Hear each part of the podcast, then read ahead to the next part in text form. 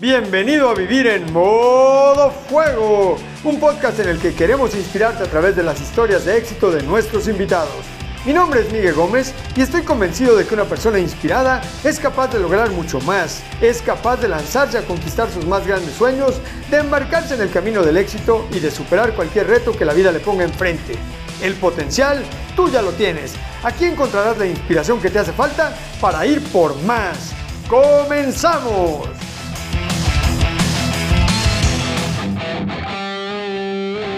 Pues bienvenidos al podcast Vivir en Modo Fuego. Hoy estamos de fiesta porque tenemos un invitado de super lujo, mi querido Armando González, un empresario de hueso colorado, líder de opinión, líder de los Black Leaders, creador del modo chingón, tiene una fábrica de tequila, una, un negocio de motocicletas eléctricas que acabas de inaugurar, tiene una empresa de comercialización Aparte es un experto en importaciones, particularmente de China. Es todo un empresario, es papá, esposo, amigo, líder, una gran persona, mi querido Armando. Gracias por haber aceptado la invitación de estar aquí con nosotros en el podcast Vivir en modo fuego. Bienvenido. Pues aquí andamos y arrancamos el modo fuego, señores.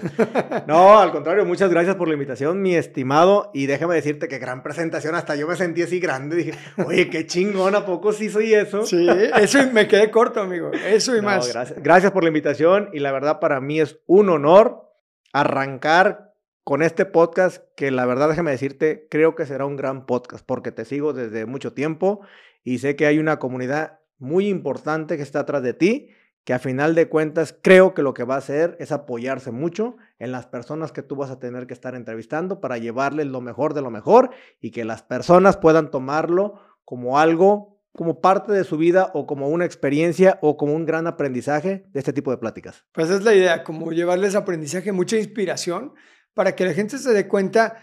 A mí me parece que luego como que vemos a las personas exitosas y como creemos que como si así hubieran nacido. Y hay toda una historia, toda una historia de subidas y bajadas, de tropiezos, de levantones, de, pues muchos retos que hemos tenido que ir viviendo y que la gente se dé cuenta que pueden, que no nacimos superhéroes, que la gente es de carne y hueso, iguales todos, y que podemos, si nos esforzamos y aprendemos del ejemplo de los demás, crear historias muy inspiradoras también. Mi querido Armando, ¿quién es Armando González? Armando González, pues mira, ¿Quién es Armando? Bueno, hoy soy otra persona, obviamente, pero pues prácticamente, pues hoy me dedico a los negocios internacionales, soy una persona que ha crecido en este mundo, soy un contador público, eh, pero me jaló mucho el comercio internacional desde muy chico, mm, vengo de un pueblo, un puerto que me jaló hacia, ese, hacia el comercio y he tenido la dicha y la oportunidad de crecer en él, de aprender mucho de él, hablo del comercio. Y pues a lo largo del tiempo me ha llevado a conocer mucho el mercado asiático y de ese mercado asiático pues he, salido con negocios, he salido con, con cosas que me han hecho crecer también como persona y que hoy me ha posicionado en mi propio mercado para decir, bueno, estoy, estoy aquí, ¿no? Y este, este es mi medio.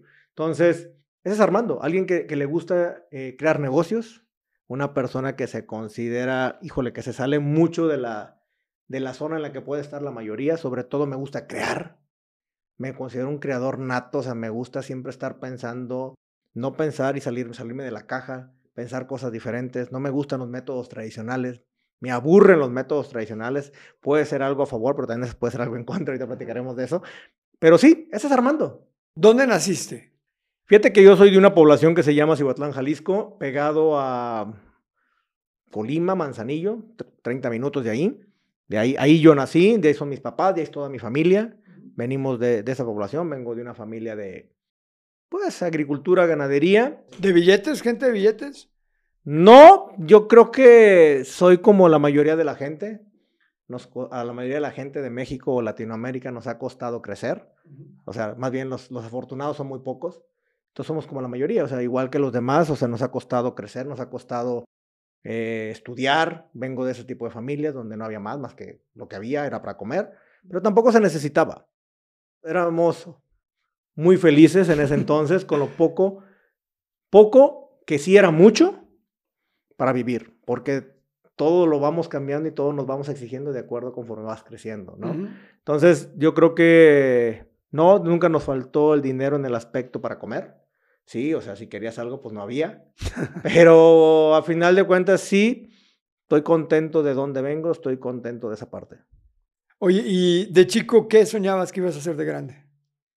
Híjole, soñaba tantas cosas, han. Fíjate que, pues tuve la, la, la, fortuna de emprender, y digo emprender porque esa palabra ni siquiera la, conocíamos, no, no, no existía, de, de, dedicarme a cosas mucho del agro. Yo creo que mi primer negocio, vamos a ponerlo formal, yo le digo formal, pero era a los 12 años, yo creo, eh, donde empiezo a crear mi primer negocito, este, ahorré dinero, trabajaba yo en una, en una fábrica de, de gas, bueno, fábrica de gas, no es una fábrica distribuidora de gas. Y yo pintaba los cilindros de gas. Ahí me dedicaba a pintar cilindros de gas, es lo que yo hacía. Como era zona de playa, pues todo llega súper mojoso, ¿no? O sea, entonces, puta, hay que estarlos pinte y pinte para que duren mucho. Entonces yo me dedicaba a pintar cilindros, me pagaban por ello, juntaba lana. Y luego dije, voy a poner mi primer negocio, puse una engorda de puercos. ¿A los 12 años pusiste una engorda de puercos? Puse una engorda de puercos. ¿Cuántos puercos tenías? Compré 24 puercos. 24 puercos a los 12 años. Sí, pues sí. a veces está también barato. Digo, la verdad me iba muy bien pintando cilindros. Eh, así a esa edad yo era el que más pintaba. Éramos tres personas que pintábamos cilindros. y ¿Te pagaban por cilindro por cilindro? Entonces, puta, la neta, hasta el día de hoy me considero un experto para mover cilindros de gas. Y para pintarlos. para pintarlos. O sea, la neta, soy muy bueno para poder moverlos. A pesar de que pesaban 30 kilos y 12 años, se necesita más maña que fuerza. Sí, claro. Es simplemente es eso y obviamente pues una habilidad que empiezas a generar para pintar. Entonces te imaginarás Armando siempre pintado, iba con la novia siempre con manos pintadas y, pues no había de otra, pero eh, contento, me permitió generar dinero, compré 24 puercos, lo hice varias veces, me permitió generar dinero. A final de cuentas, para poder brincar a un negocio más grande, para mí era grande. ¿Y quién te enseñó cómo cuidar los puercos? ¿Cómo le hacías para que no se te murieran? ¿Cómo le hacías para saber qué les tenías que dar de comer? Pues fíjate que tengo un tío, un hermano de mi papá, que él se dedicaba al, rancho, o sea, tenían vaquitas y de ahí ordeñábamos vacas. Y de ahí él empezamos con el tema, pues cómprate unos puercos, güey, aquí hay lugar, aquí hay todo y aquí los puedes tener. Armamos unos chiqueritos ahí y ahí los metimos. Y pues a comprar alimento y con lavaduras, así, neta. O sea, juntábamos, yo pasaba en la camionetita temprano, iba a recoger a varios restaurancitos y ahí me iba al rancho y ahí ya me encargaba. Pero él me decía y él, él, él, me ayudaba también mucho en esa parte, ¿no? Oye, a ver, hay que caparlos primero, o sea, los compré y hay que caparlos, me enseñé a capar puercos, entonces acabas a enseñarte a caparlos, a cortarle los colmillos, hay que vacunarlos, hay que ponerles obviamente sus vitaminas y listo, a que engorden. Te pregunto porque es la importancia de tener a alguien que sepa hacer las cosas cerca, porque muchas veces como que queremos intentar hacerlo solos y ese es cuando la mayoría de los emprendedores o negocios fracasan, porque no, se no nos acercamos con alguien que sabe hacerlo para que nos guíe. Y muy importante, pues que desde chiquito fue como yo creo, sin saberlo tal vez, no, nadie te dijo, tienes que tener un mentor, pero lo tuviste. Sí, digo, hoy lo, lo conocemos como mentor, les hemos puesto muchos nombres muy remombantes a muchas cosas, ¿no? Pero él, él terminó siendo como mi coach, mi mentor, para poder criar a estos 24 puerquitos. y la verdad que a final de cuentas nos tomó como cuatro meses sacarlos de 95 kilos. O sea, fue, para mí fue, wow, lo logramos. es como, es como tu gran logro, ¿no? Así, güey, ahora sí, lo logré, chingón. Pero eh, estuvo, estuvo muy padre. Ahí, ahí aprendí, obviamente, a, empezar a ahorrar dinerito, dinerito, porque yo también quería ir a las grandes ligas, lo que era para mí en ese entonces unas grandes ligas. Hay que entender que Querías tener 10 mil puercos. No, porque depende con quién te compares. Entonces tú veías quién tenías al lado y dices, bueno, pues yo quiero tener lo que él tiene. Ok. O sea, entonces en ese momento te comparabas con alguien así y dices, güey, pues ¿cómo? Pues güey, chingale. Entonces ahí van la, la, cría, la cría de puercos y posteriormente junté, lo hice varias veces, como unas cuatro o cinco veces. Y ya el dinero que junté lo metí a sembrar chile jalapeño. Ok, te seguiste por el lado de, de emprender. Seguí en, ese rubro, me fui un amigo mío, el gallo gordo. gallo gordo, aquí te tengo todavía en la mente, cabrón. ¿Sigue siendo tu cuate? Sigue siendo mi cuate. Digo, no como antes porque él siguió en el pueblo, yo me salí del pueblo, pero a final de cuentas fue alguien que me prestó una hectárea y media para sembrar, oh. para plantar, perdón, y ahí arranqué. Ahí arranqué, ahí metí mi dinero y ahí empecé a, a mi siembra de, de chile jalapeño. Y ese fue tu segundo emprendimiento. ¿Y cómo te fue con ese? ¿Qué edad tenías? Yo ahí creo que ya tenía unos 16, 17 años. Ok. Ya más o menos. ¿Y cómo te fue? Ay, no como yo quisiera. La verdad, y, y, fue una gran, no fue una decepción, porque soy alguien que cuando agarra algo se mete de lleno, soy muy, muy atrabancado. O sea, si hay que levantarse a las 5, agarrar el carro, la camionetita, irte con la bomba, ponértela en el lomo, bajarla a un arroyo, sacar el agua y ponerte a regar tú solo un hectárea y medio con pala, porque era toda agua rodada, no teníamos dinero para meterle acolchado ni nada. Claro. Entonces, yo me metía de lleno, entonces no le sufría, me gustaba, me gustaba y, obviamente el, el, reto era no dejes que la gente que traes contratada, bueno, una persona que me ayudaba, ¿sí? Fuera más rápido que tú, porque si él va más rápido es que tú eres muy flojo, entonces la gente se acostumbra a trabajar despacito. Y dije, mi madre, güey, este es mío y tengo que trabajar rápido. Entonces los traía en friega. Y a final de cuentas pasa algo muy curioso en, en, el agro que tú no controlas y es el precio de venta. Puedes tener, yo, la verdad creo que tiene unas plantas hermosas, o sea, yo estaba enamorado del, del chilar, así, no, más que chingón, porque mi amigo puso otro lado y él le tenía más dinero, le metió, le metió mucho más cosas y él tenía menos producción que yo. Ah, no, sé si la planta se daba cuenta que este güey sí está enamorado de aquí, güey. Le voy a dar más amor a este güey. Les hablaba más bonito. Más bonito, no sé. Y que al final me dio mayor producción, pero el precio no dio. O sea, yo tenía producción, oye, el primer corte saqué casi 30 toneladas. yo decía, wow, ¿de dónde? Pero pues, que me ganaba. El precio se cayó del mercado, saqué mis gastos nada más, pero pues todo mi tiempo invertido, lo que generé, pues no dio para más para mí sí fue de cierta manera una, una decepción. Decir, güey, está cabrón esto, o sea, no manches, o sea, neta le puse todo mi esfuerzo, no quedó en mí. No quedó en mí, cabrón. Pero el mercado dijo, güey, ahorita no vale, te jodes. ¿Y qué aprendizaje te llevas de eso? Porque ya ves que dice John Maxwell en su libro, a veces se gana y a veces se aprende. ¿Qué aprendiste de esa experiencia? Yo aprendí muchas cosas porque yo creo que nunca me he echado para atrás y decir, güey, pues ya no jaló, pues ya, güey, no, no eres para esto, ¿no? No, eh, digo, soy muy entrón en muchas cosas y eso me sirvió también para aprender que no siempre vas a ganar, una. Dos, pues que no es el final, así es el juego. Lo que sí aprendí es que yo no quería volver a pasar por lo mismo. Para eso yo, yo, yo iba, por ejemplo, me iba temprano a las seis de la mañana, yo me iba al chilar, me regresaba a la una de la tarde en friega, me bañaba porque a las dos y media pasaba el camión para que me llevara a, la escuela estaba cerca de Manzanillo. Entonces yo tenía que tomar un camión para ir a la escuela y a la universidad. Yo quería estudiar ingeniero agrónomo, pero... Justo te iba a preguntar eso. O sea, ¿cómo alguien que empezó con puercos y luego con chiles y acabó de contador? ¿Cómo, ¿Cómo pasó eso? No es algo tampoco que yo, vamos, lo elegí sí, pero porque no había opciones. Yo quería ingeniero, ser, ser ingeniero agrónomo.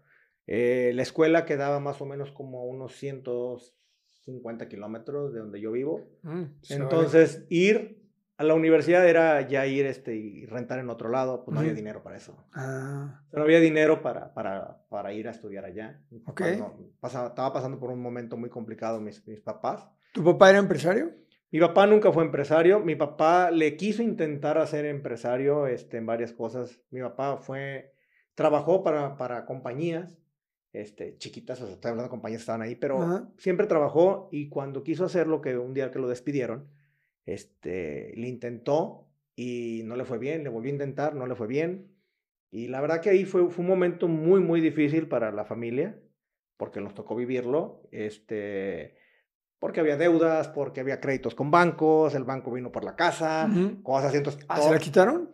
No terminamos no, no perdiendo la casa, pero era la casa de mi, de mi abuela y la de mi papá. Eh, fue una deuda que dejó mi abuelo. Mi abuelo fallece, mi papá la toma, eh, no le da para pagarla, entonces reestructura la deuda y mete la casa de donde vivíamos nosotros también para reestructurar la deuda. Y al último tampoco hubo para pagar y se estaban llevando las dos casas. Entonces, la verdad que ahí entra, entra un, un factor, bueno, no es un factor, entra mi mamá al quite. ¿Qué hacía tu mamá? Mi mamá fue maestra toda la vida, maestra de primaria. Pero mi mamá cuando ve que la situación, pues la verdad no era fácil, había muchos pleitos, había de todo, pues es cuando falta el dinero es complicado. ¿Y cuántos hermanos son? Cuatro por todos. Cuatro. O sea, tienes tres hermanos más. Tengo tres hermanos más. ¿Hombres, mujeres? Somos dos hombres, dos mujeres. De hecho. Y bueno, cuando pasa eso, pues mi mamá entra al quite y mi mamá empieza a emprender, empieza a vender colchas, sábanas, este, manteles. Y la verdad que le empieza a ir muy bien, cabrón, pero una maravilla me acuerdo que me iba con ella a vender, este, bueno, más bien yo la llevaba, ella vendía. Y era una maravilla, vendía, pero de una manera endemoniada, güey. O sea, cañón. Yo decía, ¿cómo es posible que podamos ir por tanto producto y lo saquen un día, dos días? Y ahí te das cuenta, porque tampoco a esa edad tú no percibes muchas cosas, no tienes esa, no, porque no tienes el conocimiento, una. Entonces no sabes qué pasa. Hoy lo entiendo y digo, wow, qué chingonería. O sea, la verdad, pero yo creo que fue parte fundamental el hecho de verla, cómo se chingaba todos los días, a todas horas, cómo llegábamos a las diez y media de la noche, salía de la escuela, nos daba de comer todavía, nos íbamos y regresábamos diez y media y otra vez en la mañana, seis de la mañana en chinga ya, porque hay que dejar de comer y vámonos a la escuela todos a dar clases y lo vuelve a regresar el día, todos los días. Y fue, fue tanto el negocio que terminó pagando la deuda. ¡Wow! ¡Qué buen ejemplo!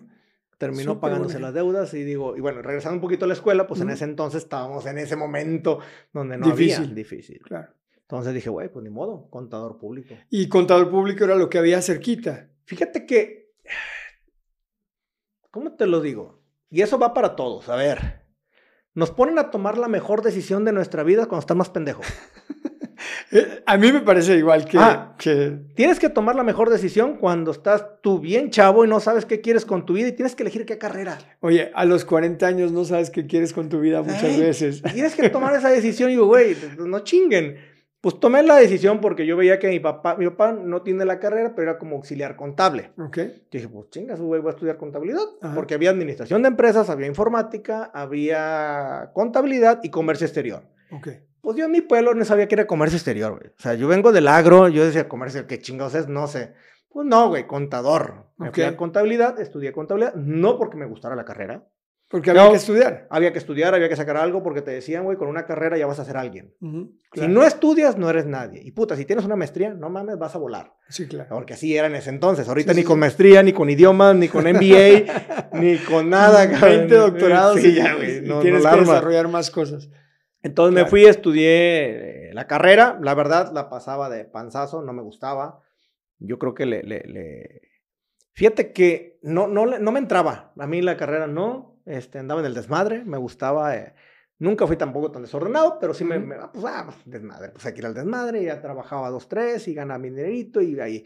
Pero hubo un momento donde vino un partiaguas y justamente ese partiaguas vino cuando pagué por ir a una plática.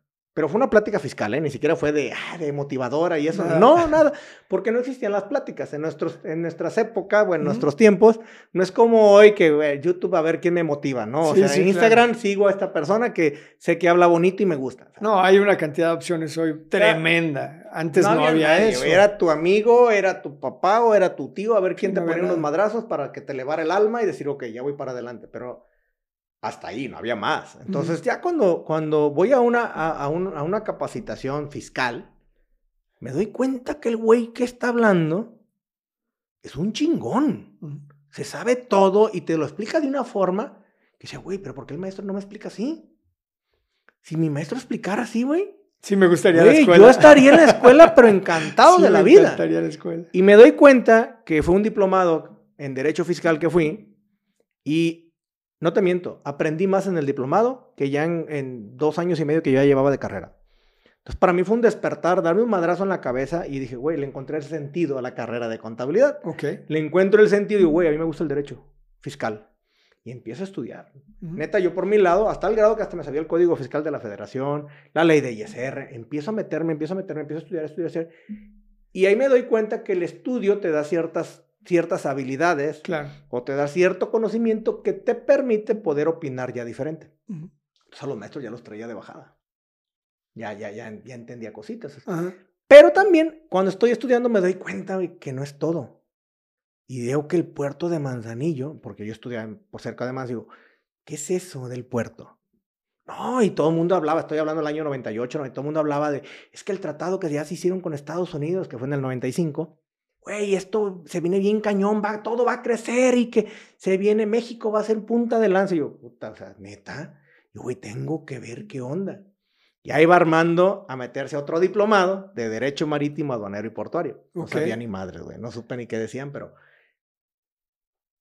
hice algo muy bueno que hoy lo entiendo. Y eso, eso, eso, eso también digo, creo que es bueno que todos lo sepan. Algo bueno que hice y que no entendía era que yo tenía un poder para relacionarme. Ok y entendí que el juego más importante es crear relaciones. Ahí resulta que me hice amiga a una directora, la financiera, de una terminal portuaria de Manzanillo. Ok. Le caí muy bien y empecé a platicar con ella. Y Todavía estoy- no acababas la escuela. No, no, yo estaba estudiando, todavía no acababa. Y empiezo a hablar con ella y me dijo, ¿y qué haces? Le dije, no, pues ando buscando, voy a buscar chamba ahorita porque pues, este, ya lo de los chiles pues valió madre y voy a ver qué chingados. ¿verdad?". Y ya me dice, oye, creo que la, la contadora general anda buscando un asistente.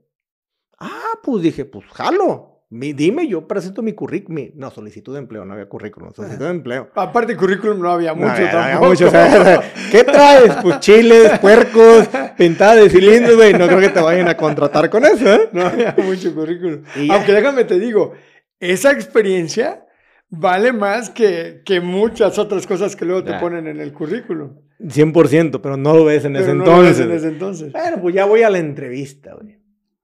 Yo dije una sarta de estupideces a la entrevista. Eres experto en todo. Claro. Manejas compact, sí, huevo. Sí, sí. Sin pedos, güey. Oye, esto, sí, Uno dice lo que sea para que lo contraten. Y ya, güey, total. Dije, pues ni pedo me lo van a dar, güey. Me hablan. Tienes la chamba. Yo, no mames. ¿Qué voy a hacer? Y vas a manejar la principal herramienta, el compact. Güey, no conocía el compact. Pues ahí voy con un primo que es contador. Güey, enséñame. Un fin de semana a aprender compact.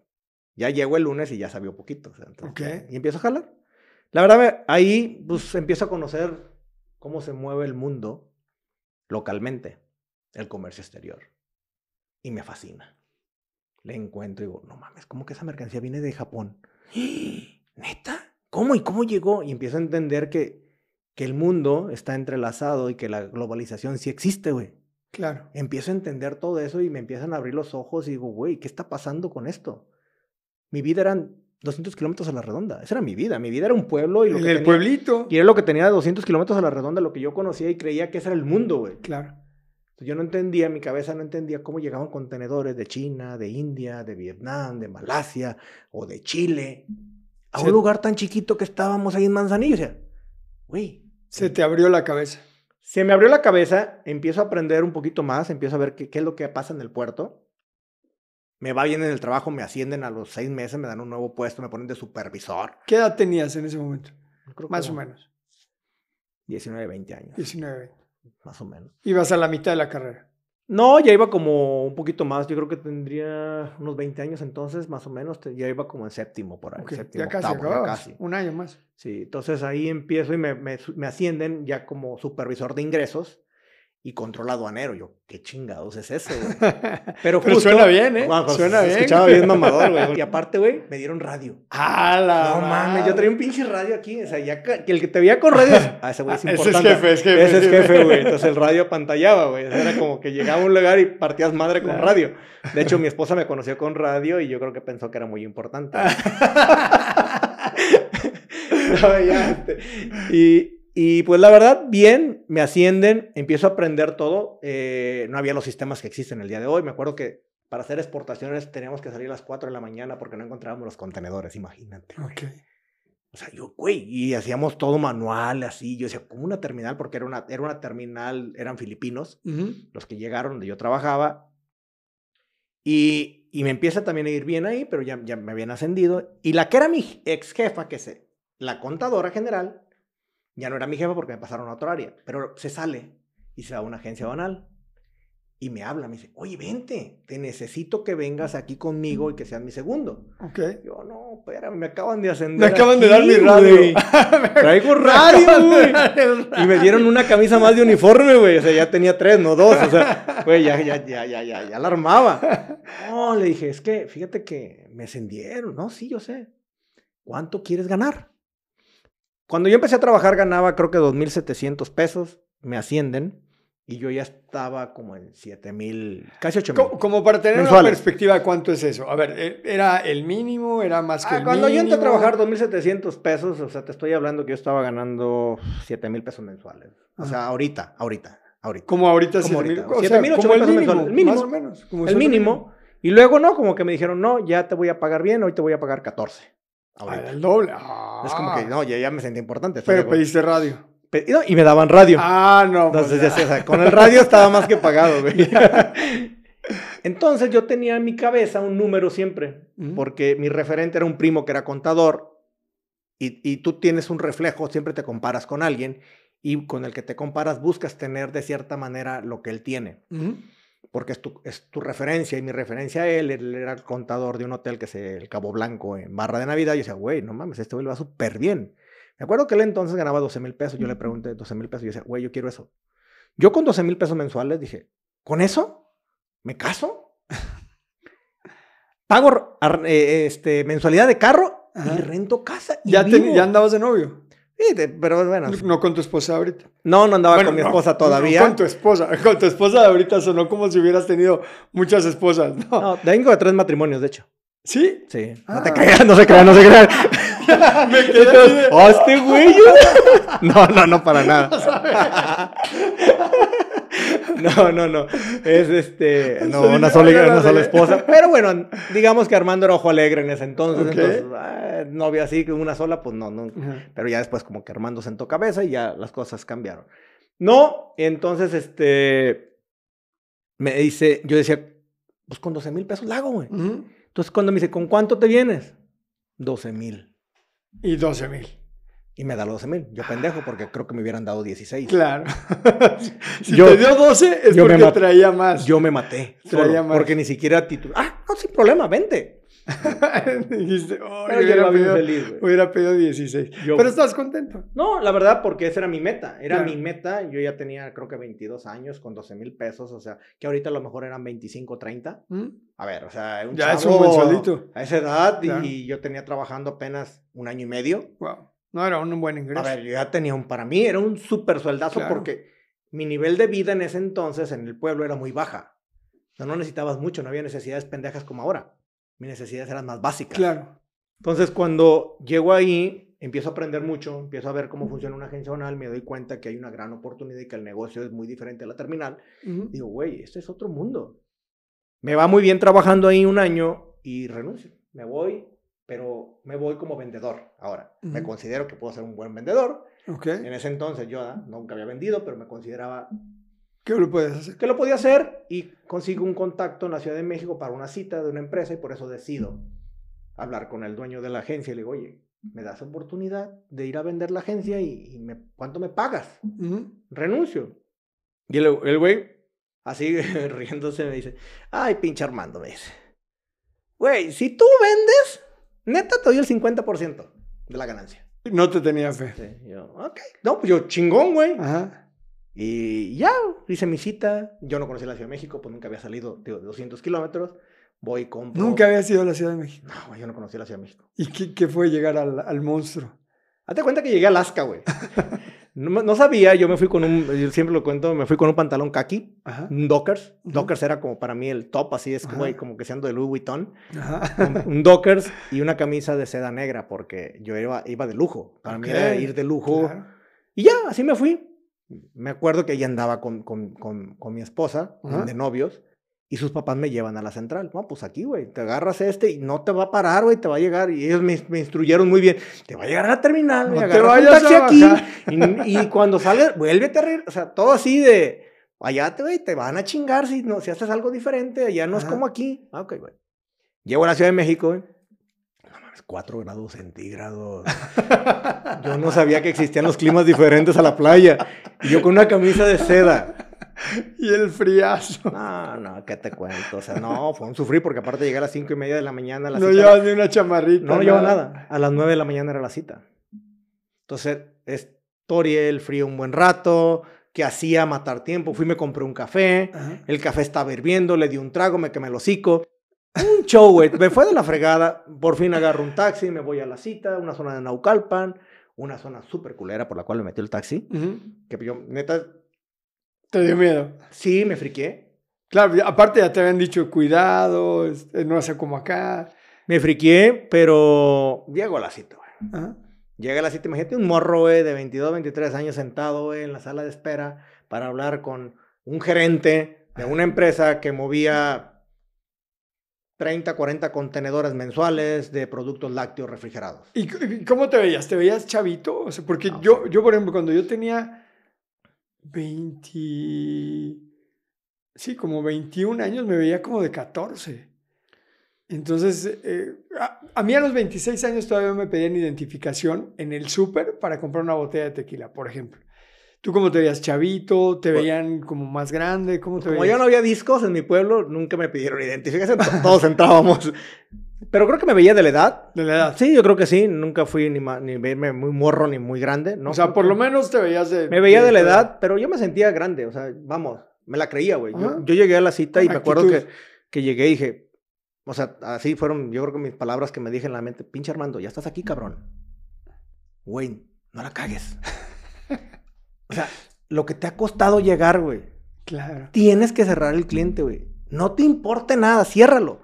Puta, ya- ah, sí, que ya puedes pasar con Alfredo, me acuerdo el nombre. Ajá. Ya me siento y empiezo con él. No, pues mira, yo te ayudo y puta, eres todo, ¿no? Ofreces todo y eres un chingón en ese momento. Vendes hasta lo que quieras. Y me dice, ¿sabes qué, cabrón? Estás muy morro. Pero traes un chingo de actitud y traes muchas ganas. Vamos a hacer una prueba contigo. Ujú. Yo, no mames. Dijo, pero yo necesito crédito. Ah, sí, ¿cuánto necesitas? Me acuerdo que en ese entonces me pidió un crédito de 100 mil dólares. Güey, un mocoso, güey, que no ganaba ni madre. no te preocupes, lo tienes. ¿Y, eh, ¿Y podías dar eso? no podías. Miguel, a ver, no tenía ni madres, cabrón.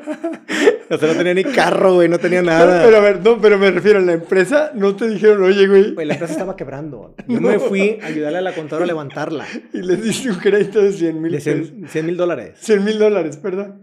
Y yo salgo fe- entre feliz Y asustado. y asustado, güey. Y ya, pues, chinga la madre, ¿qué hago, güey? Y total empiezo, empiezo a pensar cómo lo resuelvo. O sea, yo nunca, ¿sabes qué? Algo que me gusta, que tengo, y eso sí me gusta mucho a mí, que jamás me entierro en el problema. Ujú. Siempre estoy tratando de buscar una solución. Claro. Soluciones, soluciones, soluciones, soluciones. Y me acuerdo que porque buscaba un dinerito, este le llevaba la contabilidad a una, a una señora, bueno, una chava, que estaba casada, pero que tenía lana. Y sabía que prestaba. Ujú. Dije, no mames, tengo que hablar con ella. Tengo que hablar con ella. Y llego y le digo, quiero hablar contigo. Y digo, necesito que me prestes primero ahorita como un millón. Y ya, no mames, Armando, güey. O sea, ¿con qué me amparas tú un millón, güey? O sea, Ujú. ¿qué tienes? No, pues, ganas. ganas chingos, güey. No, Armando, o sea, a ver, a ver, a ver, a ver. Me dijo, mira, güey, te conozco, sé que eres muy entrón, sé que no te va a ver mal. Pero, pero a ver, dime algo para que, porque a lo mejor alguien anda perdido como yo. ¿Por qué el crédito lo tenías que conseguir tú y no la empresa a la que le ibas a... Porque entiendo que tú ibas a vender para una empresa, Es ¿no? correcto. Y el crédito pues lo otorgaba no Armando, sino la empresa. Ok, la empresa debía 4 millones de pesos. ¿Ok? La empresa no tenía lana. Ujú. Él estaban de la nada. ¿Ok? Entonces, el agente banal me había dicho, cero créditos, güey, no hay. ¿Ok? Y tú diste nomás yo, un crédito de 100 mil dólares. Y yo digo, va a ser lo pendejo un crédito, ¿y qué haces, güey? Cuando ya te dijeron que no dieras crédito. Listo, tenías que ir a Entonces tú dinero. tenías que solucionarlo, no ellos. Ya. Porque yo ya traía la- el antecedente de que no había De nada. Que no había, de No que había. no lo podías hacer. Entonces consigo el crédito a una tasa del 7% mensual, bastante chido. Pero la verdad empiezo a hacer números y veo que me iba a dar. Entonces empiezo, empiezo, empiezo, empiezo, empiezo, empiezo. Y la verdad, el cliente eh, me da todos los embarques, termina me dando todo. Wow. Empiezo a mover todo, empiezo a, me pagaba y le pagaba al que me prestaba y cortaba el crédito y jugaba. Empezaba a jugar mucho, mucho, mucho, mucho. Este, hasta que el momento que no pedí crédito. Ya había hecho el dinero y el cliente me dijo, güey, muéveme también los contenedores de Manzanillo, descárgamelos tú en Celaya. Entonces Oye. empiezo a armar equipos. Salvaste la empresa. Fíjate que todavía y no. Posteriormente que hago todo eso, eh, cuando me dice eso, yo la verdad, el dinero que ganaba, no lo agarraba porque era para dar el crédito. O sea, Ujú. mm, con trabajo ya estaba dándole la vuelta a mi propio dinero, pero para el crédito. O sea, yo no tenía nada en la bolsa. Ujú. Pero en ese entonces, cuando llevo a, a- a la gente a le digo, acompáñame con el cliente para que lo conozcas. Lo llevo y el cliente, nos vamos en su carro, me acuerdo, un Audi muy bonito, este, y llegamos a Celaya y el cliente, neta, me sorprendió porque habló maravillas de mí, así de, güey, este cabrón no lo puedes dejar ir, este güey vale oro, este güey, o sea, este, así, güey, pero un chingo. Total que cuando nos regresamos, el agente donal me dice, ¿sabes qué, Armando? Te propongo lo siguiente, quiero que seas mi socio, Wow, qué padre. te voy a dar el 20% del negocio. ¿Cómo ves? Y yo, pues sí, ¿no? Porque debía 4 millones. Y le dije, vamos a lo siguiente. Jalo, pero no voy a entrar ahorita. ¿Me vas a seguir dando lo que, lo que acordaste conmigo darme? Voy a tratar de levantar el negocio, voy a buscar más clientes y en un año hablamos. Y empiezo a meterme, pero ahora sí, ya con toda la empresa, empiezo a meterme, metemos muchos clientes. Y total, sí, al año pagamos los 4 millones. y nos convertimos en socios. Wow. Ahí empecé a saber lo que era ya un negocio más formal, empiezo a crecer. Mis 24 años, 25, ahí cuando empiezo a hacer todo eso, le digo a mi esposa, claro que nos vamos a casar. ya, ahora sí, ya. Ahora sí tengo con qué. Ya, ya no eran 12 mil pesos. Ya. Ya, ya, ya, ya no había barrera de, de dinero, o sea, ya no era, quiero 20 mil, 30 mil, o sea, ya no había porque ya sabía que podía haber flujo. Claro. O sea, ya no estaba pues, buscando un sueldo, ya buscaba un negocio, ahí compré un tráiler, eh, empiezo a generar un camión, hasta que llegué a tener 15 trailers y después terminé vendiéndola, pero son cosas que se fueron dando eh, a través del tiempo de un contador público que a final de cuentas lo único que quiso fue una autorrealización. Qué bonito. La importancia de no poner excusas ni pretextos cuando tienes retos enfrente, porque cualquier otro hubiera dicho, pues yo no puedo dar ese crédito, a mí me dijeron que no, y te regresas con una mano adelante y otra atrás. Y sin embargo tú dijiste, bueno, pues le entro y luego veo cómo lo resuelvo y buscar soluciones para los retos que la vida te va poniendo enfrente. Esa es la diferencia entre la gente exitosa y la gente que se queda en el camino. Sí, esa es una gran diferencia y nos cuesta mucho descubrirlo, pero ¿sabes por qué no lo descubrimos, este, Miguel? Porque nos han privatizado la cabeza, güey. La cabeza la tenemos privatizada 100%. Nos la controlan. Desde un sistema educativo, donde vamos a una escuela, donde no nos enseñan realmente lo que nos deben de enseñar, donde hay un sistema que el sistema se beneficia de todos nosotros, y hablo desde todo el tipo de sistema, un sistema de salud, un sistema educativo, un sistema de negocios, todo lo que tú quieras. Que a final de cuentas la gente que puede sobresalir es aquella persona que busca algo más. Pero crecimos en un entorno donde nos controlan, que es muy diferente cuando tú creces en un entorno que es mucho más alto, porque no hay un control de ti. Tú controlas el entorno. Nosotros nos, el entorno nos controla. Entonces, romper el paradigma, romper la cultura, romper ese tipo de cosas cuesta y cuesta un chingo.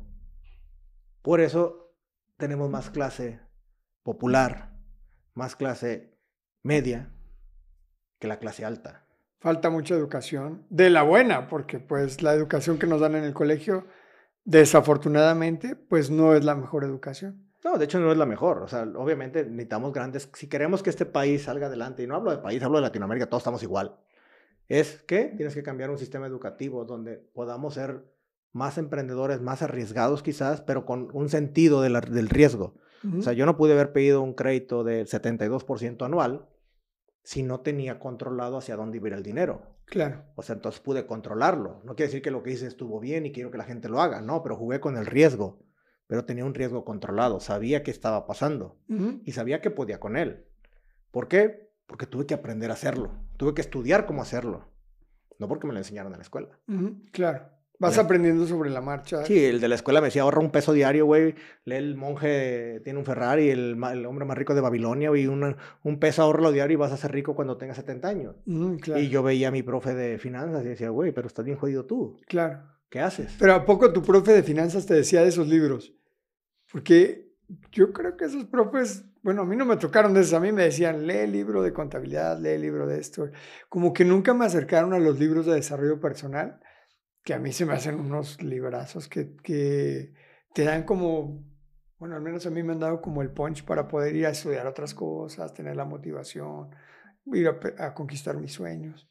¿Sabes qué es lo que pasa? Que cuando tú vienes de una zona donde no hay mucho desarrollo, por ejemplo, Querétaro aquí, que estamos, es una ciudad que hasta yo creo que la, la educación eh, pública es muy buena. Pero yo vengo de una zona, güey, donde con trabajos van los maestros. Claro. Donde no, el maestro no es, el maestro no es algo que tú buscas ser. Ok. Porque tú lo dices, güey, yo no quiero eso. O sea, yo no quiero llegar en el Caribe más madreado que existe y es el maestro de finanzas el que me dice cómo me voy a hacer millonario. Sí, por supuesto. Güey, o sea, no eres un ejemplo para mí. Y no me vengas a decir que si tú haces eso, se va a convertir en esto. Claro. ¿Ibas en escuela pública o privada? Yo voy puras públicas. Hasta la universidad fue pública. Toda, toda pública. Toda pública, sí, sí. Y la escuela y, y, los maestros de las escuelas públicas, ¿qué tal eran? ¿Tuviste alguno bueno? Tuve uno bueno, el maestro de costos, el profesor Sandoval, que ya falleció en paz descanse. Fue muy buen maestro, él sí, pero de ahí en fuera te puedo decir, la verdad, este, la mayoría va por un sueldo. Y yo sé, todos tenemos que vivir, güey. Todos tenemos que vivir y no tengo nada en contra de los maestros, pero tengo algo en contra, sí, donde ellos deberían estarse preparando porque tienen una responsabilidad muy grande enfrente de ellos. Es como nosotros, como tú estás en redes. O sea, no nada más es hablar, tienes una responsabilidad muy grande de lo que decimos hacia afuera porque obviamente nosotros impactamos. Claro. Y no es porque somos chingones, no, porque tienes un impacto. Alguna persona vas a impactar. Claro. hay que tener mucho cuidado con los Hay que ser responsable. Entonces el maestro debería de entender el impacto que tiene hacia un alumno y saber que esa repercusión que puede generar puede ser muy bueno o muy malo para su vida. Claro. Y muchas veces no se dan cuenta de eso porque van por un sueldo. Ni siquiera estudian. Te dan un libro y tú capítulo tal, tu capítulo tal, tú que les ponen. Y ahí te tienen. Y tú no sabes, porque al final de cuentas a lo mejor tampoco quieres aprender, porque vives en un sistema. Y el sistema te dice, güey, que, ay, termina la carrera, lo que vale es, güey, el papelito. Con eso la armas. Y aparte estás muy chiquito, como para poder, este... Quieres la fiesta, quieres no tener clases. Sí, pero no te enseñan. Más, más a la escuela por fuerza que por gusto. Claro, sales a la vida real, terminas y quieres ir a trabajar y madres. Güey, pero a mí me enseñaron, güey, que uno más uno era dos y lo dividía entre no sé qué y salía. Y en la vida real te dicen, güey, aquí no funciona así. Claro. Aquí funcionamos diferente. Bienvenido a los madrazos. Oye, bueno, yo fui a escuela privada siempre. No porque tuviéramos mucho dinero, sino porque mis papás con mucho esfuerzo, pues le metían más dinero a la escuela y mucho menos a otras cosas. Y te puedo decir que no fue muy diferente de tu educación. O sea, los maestros tampoco estaban como muy preparados. Mi maestro de finanzas llegaba en un coche todo estartalado. Mi maestro de economía, me acuerdo, llegaba en un bochito todo destartalado. Y mi maestra de administración de empresas fue una chica que acababa de terminar la carrera y que el TEC de Monterrey le ofreció que a cambio de que diera clases le daba la maestría pero nunca había trabajado en ningún lado. O sea, y era mi maestra de administración de empresas, que lo único que hacía era lo que tú dices, lean el capítulo 1, el 2, el 3, y sobre eso hacía el examen y ya, pero no tenía absolutamente nada de experiencia. O sea que lo que puedo sacar de lo que acabamos de platicar es que tanto en las públicas como en las privadas, la educación está muy lejos de lo que debería de ser. Sí. Y la verdad que es muy triste. Claro. Es muy triste porque estás creando el futuro y cuando crecemos queremos exigir el futuro. Cuando no podemos exigir porque jamás nos crearon condiciones. Por eso digo que nosotros, a nosotros y a los niños, perdón que lo diga, nos privatizan la cabeza. Claro. Nos están sesgando de un mundo que puede ser diferente. Y a veces nos preguntamos, pero ¿qué diferente tiene aquella persona que gana millones de dólares contra una persona que tiene un sueldo a lo mejor de 8 mil, pero el güey tiene una maestría, tiene no sé qué, tiene no sé qué. Pues muchas veces ni siquiera tiene que ver con un tema educativo, tiene que ver con un entorno social. El entorno social, a la persona creció en un entorno diferente donde el mismo entorno lo jaló a crecer. Claro. Y nuestro entorno, el entorno de abajo, crecer, te cuesta 50 veces más. No, no nacemos en igualdad de circunstancias todos. hay quien la tiene más difícil, hay quien la tiene más fácil. Un poco más fácil, eso es una realidad. Lo que sí es cierto es que no porque hayas nacido en una situación adversa, en un lugar donde no haya habido dinero, o en un lugar de campo, en un pueblito chiquito, donde no, a lo mejor tuviste que ir a la escuela pública porque no había para la privada, no se puede salir adelante, que ese es realmente tu caso. Me gusta mucho tu historia porque pues de repente la gente dice, no, pero es que privilegiados que tuvieron la oportunidad de esto y de lo otro y de aquello. Y sí, sí es cierto que algunas personas tienen más oportunidad que otras, pero no es una condena, el que oigan, y tú eres un gran ejemplo de eso, no es una condena que si tú naciste en un pueblito chiquito, eh, con familia de campo, con papá que no era empresario y que no pudiste o no tuviste la oportunidad de ir a escuelas privadas y sin embargo eres un empresario de mucho éxito que ha logrado muchas cosas desde muy jovencito emprendiendo, a los tomando decisiones importantes de dinero muy joven y hoy convertido en un empresario impresionante que estás haciendo cosas verdaderamente geniales. Yo conozco de cerca lo que has estado haciendo y me siento muy impresionado, te admiro un montón y, y me gustan estas historias donde pues le podemos contar a la gente que no importa de dónde vengas, puedes lograr cosas asombrosas si te lo propones, que esa es un poco tu historia. Oye, y luego te asociaste. y, y, luego, ¿qué pasó? ¿Qué, ¿Qué, otros negocios hiciste? ¿Cómo llegaste a ser el super emprendedor, el super empresario que eres hoy? No sé, te digo, yo creo que es algo que lo traigo en el chip y es algo que lo, lo dejó muy bien implantado, creo que mi mamá. eh, siempre me gusta ver cosas que la gente no ve. Entonces, cuando empiezo a crecer en la agencia banal, nos empieza a ir muy bien. Digo, lo bueno, nos, nos va muy bien. Llegamos a ser la agencia banal número dos de mayor movimiento de carga. Entonces, wow, era, güey, mueven un chingo de cargas tus güeyes. ¿Hiciste alguna tontería en ese periodo? Algo que digas, un errorzote, algo que te haya pasado, así que dices, no, man. No, pendejadas hice muchas. Pero la más grande que hiciste, ¿cuál fue? No, o sea, yo, ¿sabes qué? Soy muy entrón, me gusta pelear con todo mundo. Este, bueno, pelear con todo mundo cuando sé que podemos pelear, tampoco soy, soy tan tonto como para no pelear. Ajá. Pero he hecho cosas, por ejemplo, sí, o sea, en ese entonces yo me acuerdo que me quise pelear con la aduana. Al tú por tú. Este, y bueno, no, no tenía. No, tenía no, no salió bien eso. Digamos que eh, me puso una chinga. y me costó mucho dinero, pero eh, cosas malas he hecho muchas. O sea, eh, no hay personas perfectas, no hay negocios perfectos. Hay negocios que te van muy bien, hay negocios que vas a quebrar también. ¿Has quebrado negocios? Sí. Sigo quebrando negocios. A ver, o sea, eso va a seguir pasando. Claro. ¿Por qué? Porque no hay una varita mágica para hacer que las cosas vayan bien. No depende del 100% de ti tampoco. Uh -huh. Hay muchos factores que pueden haber donde tú puedes quebrar un negocio. Uh -huh. Hay gente que ni siquiera iba muy bien con su negocio, le dijeron vino la pandemia, cierra los restaurantes, cierra tu changarrito, tu restaurante por seis meses. ¿Qué iba a pasar? Claro. Lo quebraron. ¿Quién lo quebró? Un entorno. No lo quebró su administración, no lo quebró el dueño. Vino un entorno Ah. social y lo quebró. Una circunstancia que estaba fuera totalmente de su control. Entonces, no siempre va a pasar así y lo que me ha quebrado en negocios son, son a veces los ciclos. La gente no entiende los ciclos de vida de un negocio. Uh -huh. Todo tiene un ciclo, nada es eterno. Todo tiene un ciclo, tiene un pico y luego tiene un declive. Eso me pasó en la agencia. La agencia banal tuvo un pico, cuando yo entré hubo un pico muy grande en el punto donde ganábamos lo que queríamos, cobrábamos lo que queríamos. Y luego, ¿qué crees? Empezó a prostituir el mercado, uh -huh. más competencia, llega la competencia, competencia, competencia, y luego las tarifas se cayeron. Claro, y ahí es donde tú, para abajo. tú tienes que ver qué haces. O sigues o metes un diferenciador. Yo no sabía que era diferenciador, no, obviamente no sabía nada de esto. Después tuve que estudiar muchas cosas y ahí me di cuenta que tenía que ir por otro negocio. Me metí al Freight Forwarder en el año 2006 porque las tarifas del agente banal ya eran flat, ya no cobraba lo que quería. Okay. Entonces ya se cayeron las tarifas. Sí me daba a ganar, pero muy poquito. Yo decía, güey, ¿cómo? Hay que entrar a otro sector que vaya ligado a lo que estamos haciendo. Entonces a los mismos clientes que teníamos de la agencia le empezamos a vender fletes marítimos. Y ahí empiezo también yo a conocer más cosas.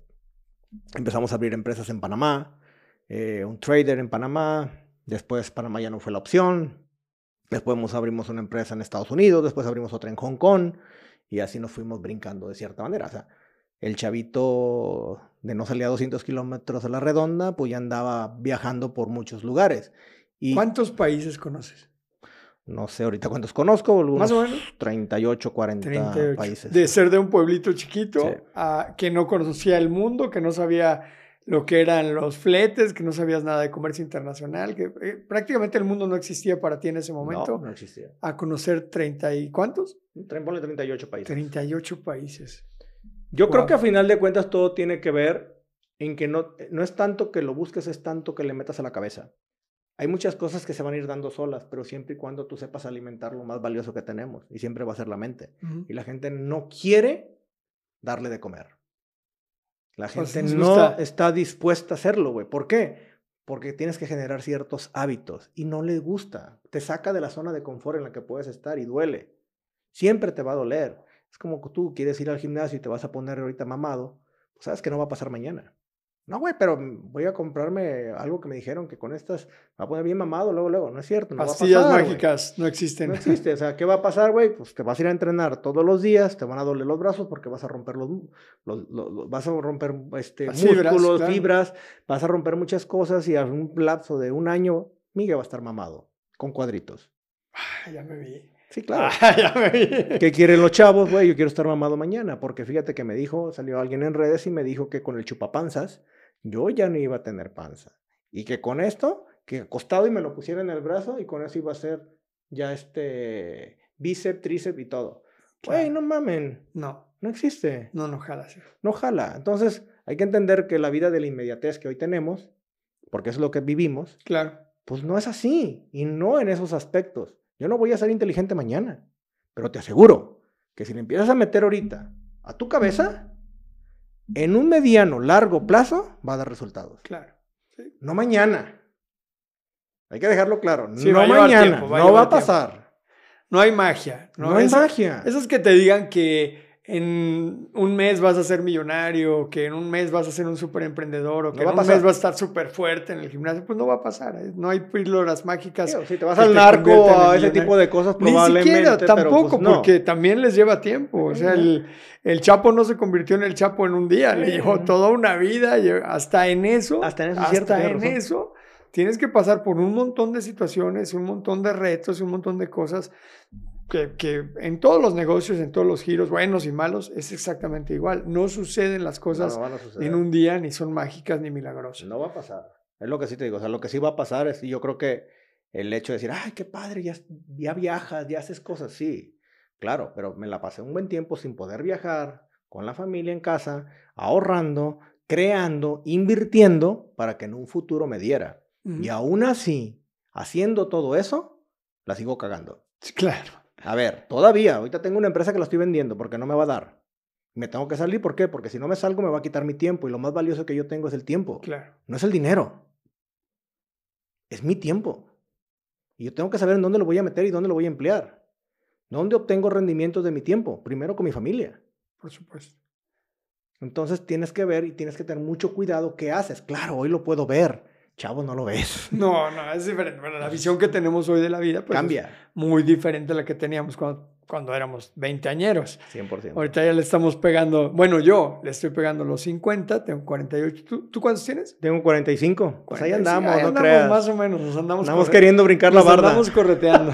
Ya sé, ya sé. pues sí. Oye, y luego, a ver, ¿cuántos negocios has tenido? Más o menos. Híjole, Migue. El otro día me puse a hacer un conteo más o menos de cuántos negocios he abierto. Llegué a 28 Y le paraste. y no sé, dije si hay más. 28. ¿Y cuántos has quebrado? Quebrado, quebrado, yo creo que dos bien y muchos los he cerrado porque su ciclo de vida terminó. O sea, ya, si seguías ya era necedad. Ya era en esa edad y ya sabías que no iba a dar. O sea, eh, todo, hay, hay negocios de oportunidad donde te Ajá. va a hacer dos, tres años y vas- ya se acabó. Porque el mercado se va a inundar. Entonces tienes Ok. que aprender a salirte. ¿Sí? O bien, dices, hay unos que me pasó, digo, por, por falta de experiencia y lo que tú quieras, este, me pasó y, y, pues bueno, ¿qué te voy a decir? O sea, quebré un negocio, perdí dinero, sí. eh, gané aprendizaje, un chingo. ¿Me Claro. costó caro? Sí. Claro. Pero a final de cuentas, este, supe cómo se manejaba el flujo de efectivo Ujú. y bueno, ahí, ahí tuve una bronca con eso, digo, chingón, pero pues bueno. Justo te iba a preguntar, ¿cuál es el, el fracaso, si se le puede llamar fracaso, no creo que sea un fracaso quebrar o, o equivocarse, en realidad es parte de aprender, pero ¿cuál ha sido el tropezón, por así decirlo, más grande que has tenido en tu vida como emprendedor, como empresario? La cosa más dolorosa, el momento más difícil.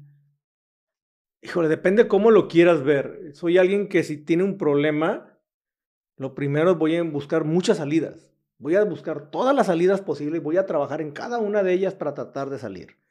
Perder dinero muchas veces. Ahorita acabo de perder el, año pasado, para mí no fue bueno, fue malo. ¿Cuánto perdiste? No sé, entre 7 y 9 millones. Ok. Digo, a lo mejor para muchos no puede ser mucho, no va a ser No, mucha no, lana. no, para la mayoría para es otros muchísimo sí, o sea, dinero. y para la gran mayoría de las personas perder 8 millones de pesos es un dinero. entonces ahí tienes que ver qué vas a hacer, o sea, cómo, cómo arreglas el desmadrito que traes.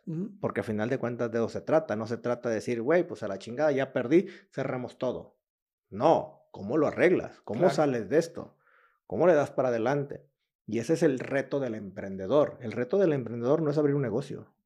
El reto del emprendedor es aguantar la madriza que te va a poner a veces un negocio y saber darle la vuelta. Claro. Ahí está el reto. El que cree que va a venir aquí porque va a ganar un chingo de dinero, va a dormir súper bien y todo va a ser maravilla, déjenme decirles y les aviso, eso no va a pasar. Claro que no. Tengo un amigo que es emprendedor, es un gran empresario, él y sus hermanos son grandes empresarios, y me dice, mira, la vida del emprendedor o del empresario es así. el 50% del tiempo estás resolviendo problemas y el otro 50% creándolos. Te acabas convirtiendo en el solucionador de los mismos problemas que tú creas en tus ganas de crecer tu negocio, de hacer cosas nuevas, de mejorar, de estirarte, de salir de tu zona de confort. Y pues así es. Yo creo que Eh, sí. Pues Es eso- difícil, digo, no es fácil y digo, ahorita que, que regresando un poquito, uno de los momentos yo creo que más complicados es cuando me separo del socio de la agencia banal. Yo cuando me separo me da mucho miedo porque pues de cierta manera había creado muchas cosas, ya estábamos en diferentes lugares, abrimos aduanas en otros lugares, yo ya estaba, me iba unos tiempos a Laredo, allá a la oficina, estaba allá, me iba a Ensenada a operar, me iba, o sea, y de repente dices, güey, nos vamos a separar. ¿Te separaste significó que te independizabas y tú ponías lo tuyo o que terminabas con ese giro para siempre o qué fue? Terminaba ¿Le con el vendiste giro. tu parte? Ok, Teníamos ya un Free Forwarder que lo creamos en el 2006 Ujú. y ese Free Forwarder también éramos socios, pero había otros dos socios más. Ok. Entonces llegó el momento donde la verdad yo quería crecer. Pues, a ver, yo estaba chavo, creo que en ese entonces tendría 28, 29 años. Pues yo traía un empuje impresionante, yo traía el acelerador a fondo. Él ya no. Él era mucho más grande que yo, me llevaba Ah. 20 años. Él ya no, él quería retirar dinero. Claro. Él quería llevarse el- Etapas de la vida diferentes. Entonces son etapas de la vida diferentes. Lo entiendo ahora, pero yo decía, güey, ¿pero por qué vas a sangrar los negocios? No. Y la verdad le ponía unas sangradas impresionantes.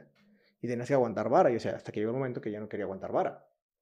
Yo quería crecer, no retirar. Yo traía, yo traía en mi cabeza una revolución de crecimiento. O sea, yo, y en el momento que empiezo a abrir que el mundo era más, eh, no era, no era Cihuatlán, que el mundo no era Manzanillo, güey, yo quería mucho más Por supuesto. quería lograr más cosas y siento que tenía freno ahí porque obviamente no había con qué. Hasta que decidimos, contratamos a un director general que llegara y que hiciera cosas. Después dije, güey, esto no va a jalar. ¿Sabes qué? Y yo hablo con él y dije, no, yo me voy. Yo ya tenía la yo tenía los camiones en ese entonces. O sea, siempre he tenido algo muy bueno, Miguel. Cuando siempre algo, tomo decisiones muy drásticas o muy cabronas, siempre he tenido negocios alternos. Ok. O sea, no Nunca- te fuiste en blanco. Nunca he dependido de un solo negocio. Jamás he dependido de un solo negocio. Siempre tengo negocios alternos. Entonces, en ese momento yo no le sacaba un peso a la transportista, no le sacaba nada. Ujú. Todo lo invertía, todo, todo lo que ganábamos. Por eso llegué a tener 15 trailers. Ok. Ese, ese negocio de transporte lo empecé con un Jetta. Un Jetta que no era mío, era de mi mamá, que me lo, se lo tuve que quitar para darlo de engache para un camión modelo 82. Y en 7 años ya teníamos 15 trailers. Wow. Entonces yo no le sacaba dinero. Entonces en el momento que yo decido irme, "Pues ya cobro, tengo de dónde cobrar mi sueldo. Ya. Ya no tengo no te quién fuiste me con da. una mano adelante y otra Pues atrás. cuando yo me voy, decidimos, yo hablo con uno de los socios, que, que también era, y decido, decidimos comprarle su parte a ellos de la Free Forwarder, y este, yo me salgo de ya de la agencia. Entonces ahí ya no hubo nada, no hubo, fue como tú con lo otro y yo con esto, bye. Claro, pues me quedo, se, se vienen unos clientes conmigo, obviamente, porque no dejaba de ser yo una parte importante comercialmente hablando. Y ya, bueno, empezamos, empiezo a trabajar, empiezo y empezamos a crecer el Free Forwarder. De ahí, el Free Forwarder se había puesto en Querétaro, porque aquí, había- aquí había un socio de Querétaro. Entonces, aquí está el Free Forwarder. Entonces, empiezo a trabajar, eh, yo desde Manzanillo, él desde acá, hasta que dice, güey, mejor vente, güey. Vente porque esta madre no levanta. Vente porque no levanta el Free Forwarder. El Free Forwarder no levantaba. Yo traía el sueldo del transporte y traía lo que estaba haciendo también con agencias aduanales, con otro agente aduanal. Entonces, también yo, yo tenía mis entradas, pero la empresa del Free Forwarder aquí era nada, o sea, ni pintábamos. Me acuerdo cuando yo llegué aquí facturábamos 6 millones al año, o sea, nada. Ujú. Y llego aquí, a Querétaro, 2011, 2012, y me cuesta adaptarme primero, me toma como unos 5 meses el, el adaptarme, el ver qué onda, y de ahí empiezo a volar, güey. Empiezo a cerrar clientes, clientes, clientes, clientes, clientes, clientes, y nos empieza a ir de maravilla, güey, en la Free Forwarder. Este. A, a tal nivel que decía, no manches, ya facturo más que el presupuesto de mi pueblo. y yo decía, güey, ¿en qué momento pasó todo esto? ¿Sí? Entonces, Claro. yo decía, güey, ¿en qué momento pasó esto? Y ya empezamos a crecer, nos va muy bien y todo. Y, y igual, todo tiene un ciclo en la vida. O sea, a- va a, haber va a haber ciclos donde tú quieres ir más rápido y alguien no va a querer ir más rápido. O alguien que trae una idea y tú traes otra. Yo le digo a la gente, o sea, si no hay, no congenian en algo, pues tampoco se trata de vivir la vida atado. Hasta que llegó el momento donde esta persona y yo ya no, no, ya no congeniábamos. En el punto no personal, en el punto de negocio, donde él tenía una idea muy diferente y yo traía otra. Claro. Entonces yo siento que ahí me frené demasiado, en unos como 10 años, estaba muy frenado de hacer muchas cosas por estar ahí metido. Entré en una zona de confort, si lo quieres ver así. Ok. Entonces, hasta que yo decido, güey, nos vamos a separar. Cada quien Lo hicimos muy bien, cada quien se lleva a sus clientes. ¿Siguen siendo cuates? Eh, sí nos hablamos ahí, Ok. dos, tres, pero digo, ya no hay una relación más allá. Ok. hicimos dos empresas, nos los hicieron unos abogados, hicimos una salida bien, o sea, todo bien, Todo o sea, estaba tuyo, lo mío, bien, Súper. bien. No pleitos, no nada, todo bien. O sea, pues digo que ahí no hubo tema de nada. ya. Qué bueno. Y cada quien arrancamos por nuestra cuenta y yo empiezo con, por mi lado. güey. Y eso te estoy hablando 2018, 17. 17. Ah, pues no hace mucho. ¿no? Y ahí empiezo a arrancar yo con mi, mi Free Forwarder y yo empiezo a, a hacer lo mío. A lo que voy es que cada que hay una separación, que hay algo, yo juego un papel diferente. Yo, no, yo tengo como que el miedo a mí me impulsa a hacer. Soy como, siempre les he dicho que soy como un gato boca arriba, güey. Suéltalo y voy a caer parado. Entonces, el miedo me va a impulsar mucho. Entonces, siempre que me pasa algo así, hago crecer los negocios de manera impresionante y no sé por qué. Entra, entra una energía, entra un algo que me hace que dé un 300, un 500% y, y traigo una chispa muy cañona. Es que tienes eso, tienes como la energía. Yo te he visto, primero tienes muy buena actitud. Es una persona que nunca la he escuchado quejarse, nunca la he visto nada, como con muy buena actitud. Tienes mucho punch, o sea, eres muy echado para adelante. No eres de los que se queda ahí tirado a ver si se resuelven las cosas, como que tienes mucho drive.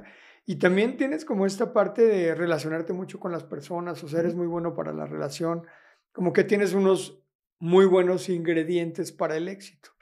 Y eso hace que salgas adelante. ¿Cuántos negocios tienes ahorita?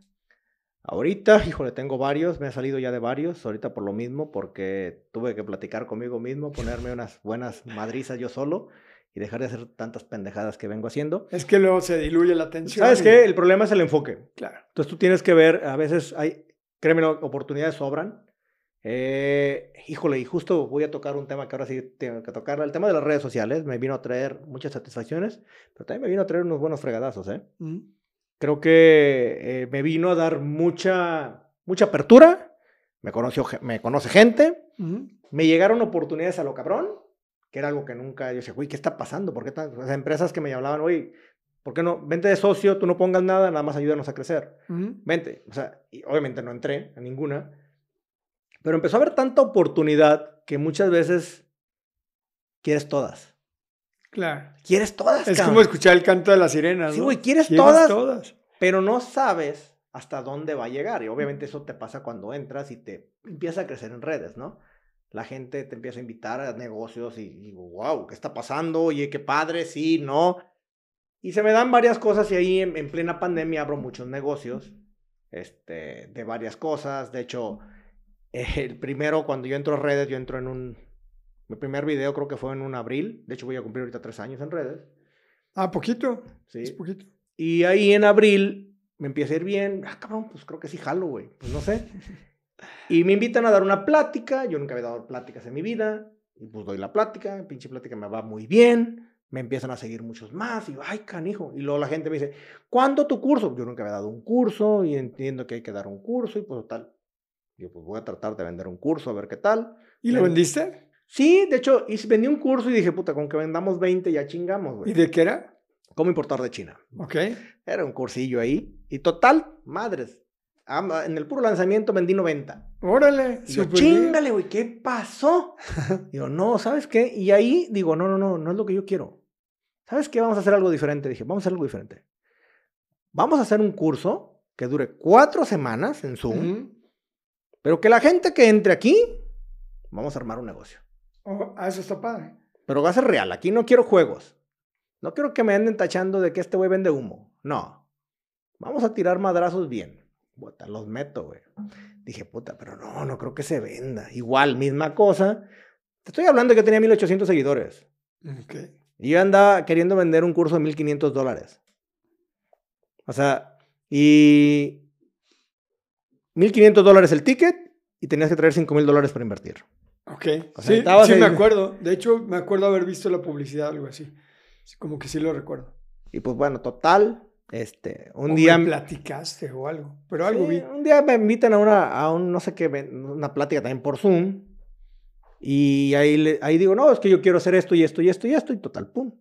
Madre, me empiezan a mandar mensajes. No, yo, yo le entro, yo le entro. Y yo, no manches, ¿qué pasó? Total, vendí 10 tickets ahí. No tenía ni un plan, no sabía qué iba a dar.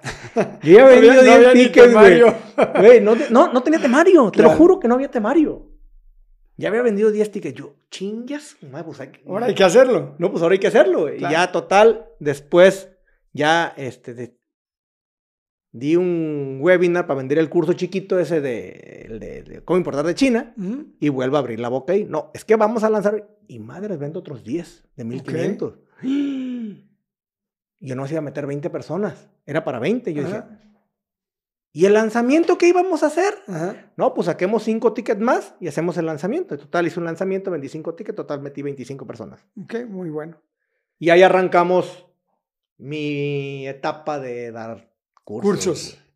Entonces digo, me acuerdo que voy con mi familia y mi esposa, era pandemia, y ren- rento una casa en Manzanillo, pero no podía salir, pero me voy y me encierro ahí. Ujú.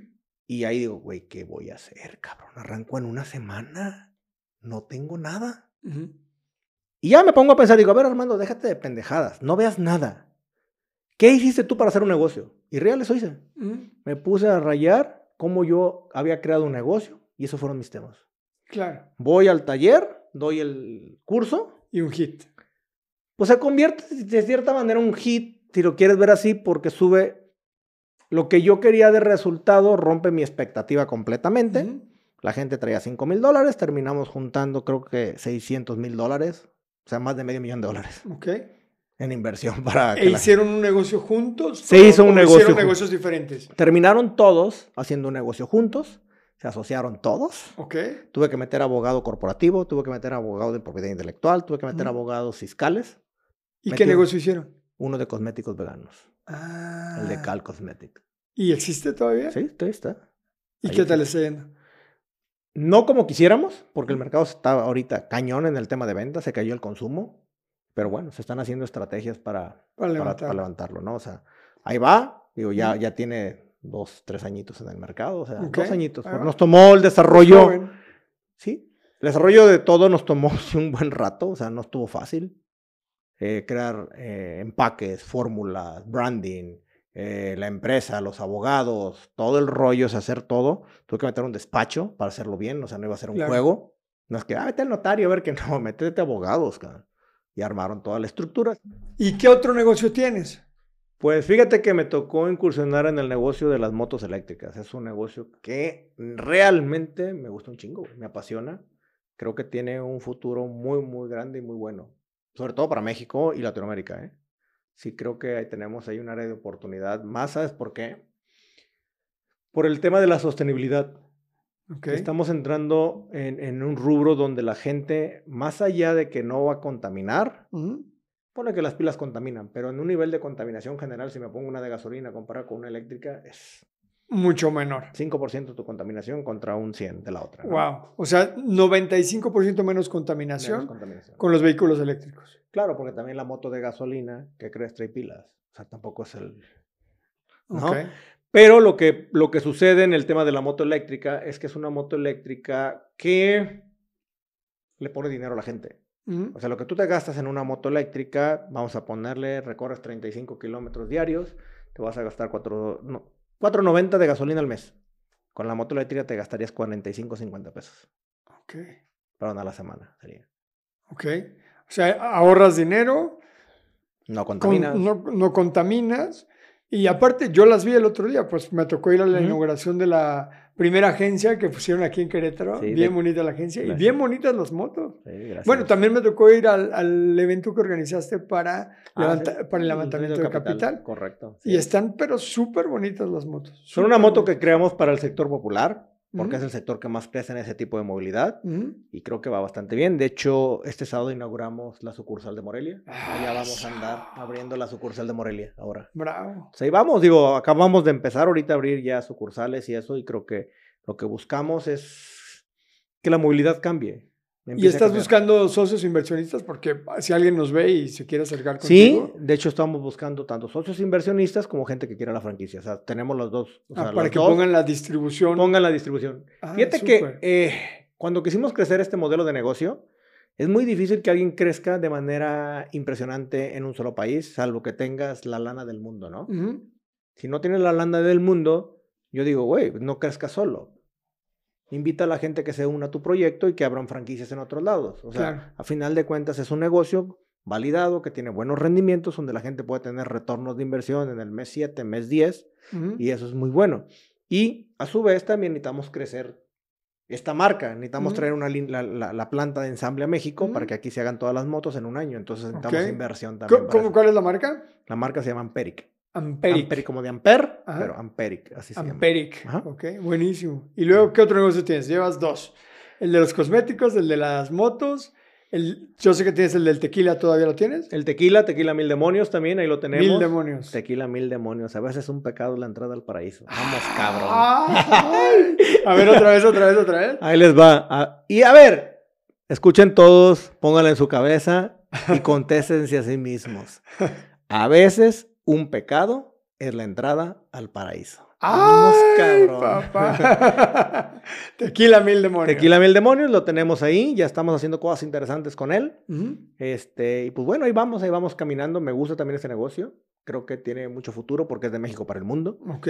El tequila no deja de ser muy representativo de este país, es algo que nada más es aquí y en ciertos estados, entonces por eso me gusta, creo que hay mucho amor ahí en ese, en ese producto. Ujú. Este, y pues ahí andamos. Otro negocio, tengo el de, el principal donde yo nací, que es el logístico. Ok. Es un, es un operador logístico que, bueno, tenemos oficina aquí en México principalmente. Ahí cómo funciona. Si yo quiero traer productos de China o de otro lugar, voy contigo y tú me ayudas a hacer la importación. Sí, yo te ayudo a hacer la importación hasta que te llegue. Me encargo de aduanas, me encargo de seguros, me encargo del transporte, me encargo de todo. O bien, vamos a suponer que tú me dices, oye Armando, fíjate que quiero yo desarrollar una línea de lentes que quiero vender en México, pero no sé cómo. Ah, yo me encargo, busco proveedores, desarrollo el producto, desarrollo los moldes, desarrollo todo hasta que tú lo tengas aquí. Ah, pues está buenísimo. Me ahorras un montón de trabajo. Sí, y obviamente pues el contacto con el asiático, ¿no? Que es Ujú. donde nosotros es nuestro fuerte. Yo tengo otra empresa en Hong Kong que se llama Mextrade, Ok. que ya tengo bastante, bueno, casi 2012 con la empresa ya. Ujú. Y con esa hago mucho trading, que es la compra de productos y todo el manejo que hay que hacer desde Asia a países latinoamericanos. Entonces ahí Ujú. está también esa empresa. Una de filtros de agua por osmosis inversa que está en Estados Unidos, que se llama Novi Blue, que también está llevamos creo que cinco, ¿no? Cinco. Sí, Novi Blue, ahí está también. Y ahorita tengo, bueno, una que maneja mi marca personal que se llama Move to Business, que se encarga de manejar lo que yo genero a través de mi marca personal. Ahí está, o algún taller que doy, o por ejemplo, ahorita me contratan mucho para ir a asesorar empresas. Ahorita me voy a Manzanillo la semana que entra y voy a asesorar una empresa de cómo crecer en el tema logístico. ¿Cómo empezaste, ahorita que dijiste lo de la marca personal, cómo empezaste a darte cuenta que era necesario, importante construir tu marca personal? ¿Y cómo llegaste al mundo de las redes sociales? Mira, no llegué porque yo quería, hay que dejarlo claro. O sea, no es algo que yo buscaba, ni mucho menos. De hecho, me decían, súbete a las redes. Me cagaba que me dijeran eso. Pero yo llego porque contrato a una chava de marketing y la chava de marketing empezamos a ver, yo tengo, ah, tengo otra empresa de calentadores de agua solar, por cierto, Ah, también. que se llama Greenland y la contrato para hacer marketing para la empresa de calentadores, para vender calentadores de agua solar. Y a la hora que empezamos a hacer eso, eh, vamos a una, un- una vez salimos a venderle a, a un municipio y de yo tenía una, una cita de logística con un cliente, aprovechando que salía de viaje. Entonces ella me acompaña y cuando estoy en la cita, me escucha cómo le empiezo a explicar a un cliente que nunca había importado cómo importar llantas. Y empiezo, ta, ta, ta, ta, ta, ta. Cuando salimos de ahí me dice, me dice, tú debes de estar en redes sociales. Tú debes de estar, o sea, yo entendí lo que le explicaste a él. Yo entendí, tú tienes que estar en redes. Y ahí me empieza a joder, a joder, a joder. Y yo, no, no, no, no, no, yo no estoy para eso.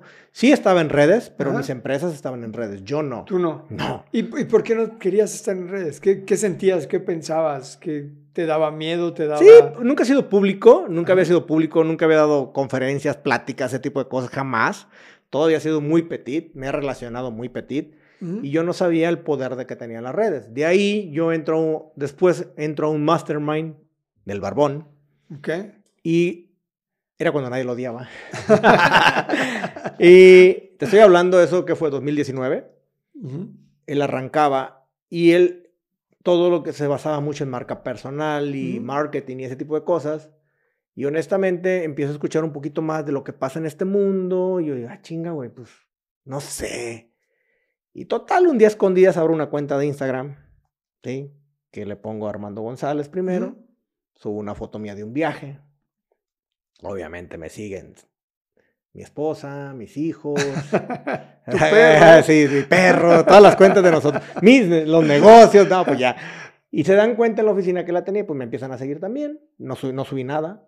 Tenía creo que 18 seguidores, ah, real. Me voy a un one-to-one de una mentoría con el mentor. Llego eh, a la mentoría, platicamos de qué quería hacer yo. Que yo traía eh, una idea en mi cabeza de qué hacer para crecer el negocio logístico. Yo quería reventarlo, crecer, traía una idea muy disruptiva yo. El güey me ayudó a enfocarla mejor. Me dijo, güey, tu marca personal va a ser importante aquí. Y yo, puta, yo no quiero. Pero ya tenía mi Instagram. Sí, y no quería.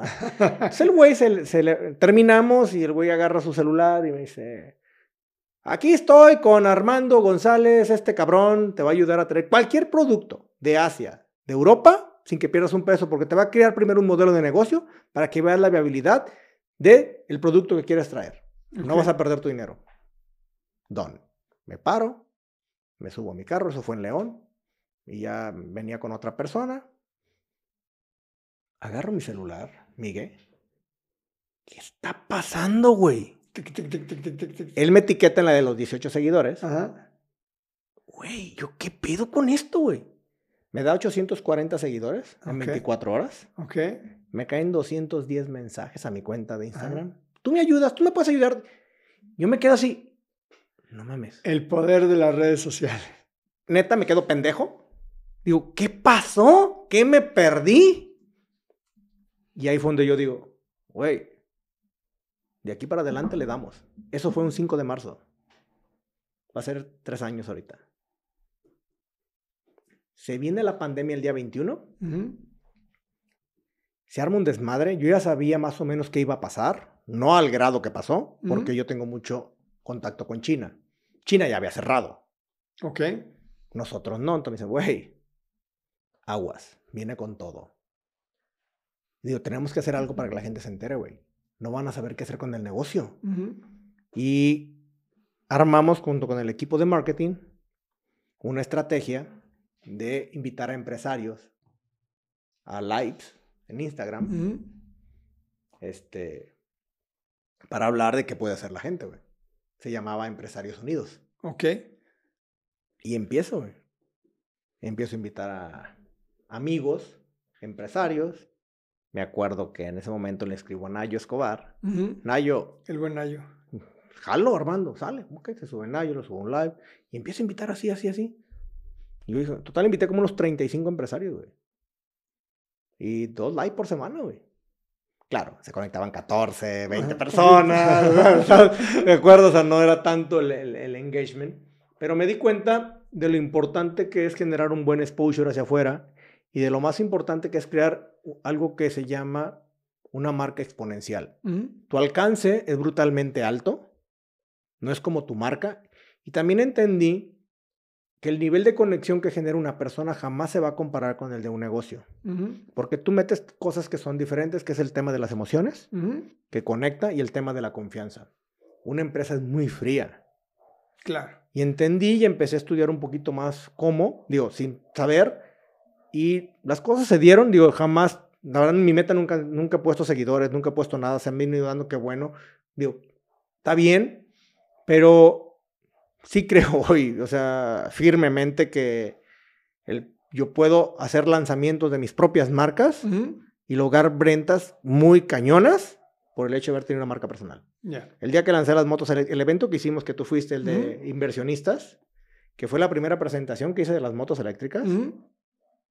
gracias a, esa, a, a ese evento que hice, tuve cartas firmadas por 113 personas que querían una franquicia. Wow. ¿Cómo lo logras? Tú ahorita lanzas una marca y ponle publicidad a ver si jala. No, está súper difícil. 113 difícil. cartas firmadas de que querían una franquicia. el poder de una marca personal. Sí, dije, es "Güey, que la gente confía en cabrón". ti, la Claro. gente ve a, ve a la persona que hay detrás de la marca y dice, yo quiero hacer negocios con Armando. Yo no sé, la- recuérdame el nombre de la marca de, la- de las motos. Amperic. Amperic. Si yo veo a Amperic, yo mm, no sé, pero si yo veo a Armando González y yo lo ubico y ya lo sigo y lo voy conociendo, entonces yo tengo más confianza, mil veces más confianza en Armando González que en Amperic. Sí, entonces entender el juego que representa esto es muy importante. También hay que entender que una marca personal o una marca de un negocio no va a funcionar si no hay una estrategia atrás. También Claro. lo vas aprendiendo sobre la marcha, te vas dando cuenta que también esto, pues también, ese es un negocio, sí, o sea, hay que entender que también, o sea, no nada más es salir ahí y decir, no, claro, pero obviamente tú generas mayor, may- mayor cobertura, mayor, mayor es- es- exponencialidad, si lo quieres ver así, sobre ciertas cosas. Yo, por ejemplo, en mi caso, yo lo único que hago es vender mis propios negocios y obviamente regalar mi experiencia y mi conocimiento en videos. No, Y lo haces extraordinariamente bien. ¿Por qué? eres Porque eso es, eso es lo, que, lo que único que yo sé, yo que le puedo dar a la gente. Mi experiencia, güey. Claro. Es, es lo que yo hablo. Pero eso es súper valioso, eso tiene un valor Sí, impresionante. y- Por eso tus redes han crecido mucho, porque agregas valor. Pues sí, digo, la verdad que no, no, no me quejo, creo que ha sido muy bueno todo esto, digo, como todo. Eh, bueno en ese punto, malo en otros, porque también te, que empezó, me quitó mucho tiempo y hay que saber administrar tu tiempo eh, y obviamente el tiempo que te va quitando se lo vas robando a alguien. El problema El es que día no- nomás tiene 24 horas. Claro, se lo robas a alguien porque si quieres meterle mucho y quieres, pero pues a alguien te estás jodiendo, güey. Claro. A alguien le quitaste tu tiempo, se lo robaste. Y muchas veces a veces es la familia. Justo para allá te iba a preguntar. A ver, ¿cómo es el ser, cómo, cómo combinas el ser un empresario tan exitoso, tener seis o siete negocios, ya perdí la cuenta de cuántos, eh, ser una figura pública, tener tu marca personal, eh, contestar mensajes, pues todo lo que implica la construcción de las redes sociales y la familia? ¿Cómo le haces para tener equilibrio? ¿Tienes equilibrio? Yo creo que hoy más que nunca, pero me costó mucho trabajo. A ver, si yo te dijera, no, sí, güey, es una chingonería. No, no, no. Hubo un día que mi esposa me sentó y me, me lamentó. O sea, cabrón, ¿Te, ¿qué te ha generado problemas en tu matrimonio? Claro que me generó problemas. Digo, y me sentó mi esposa, ¿qué quieres? ¿Qué buscas? O sea, de verdad, dime, porque aquí no estás. Y cuando estás, no estás. Fuck, o sea, es Cuando como- estás, estás en las redes Justo, o sea, entonces es como ir, ir un paso hacia atrás y decir, güey, ¿qué es lo que yo quiero? De verdad. ¿qué es lo más valioso que tú quieres?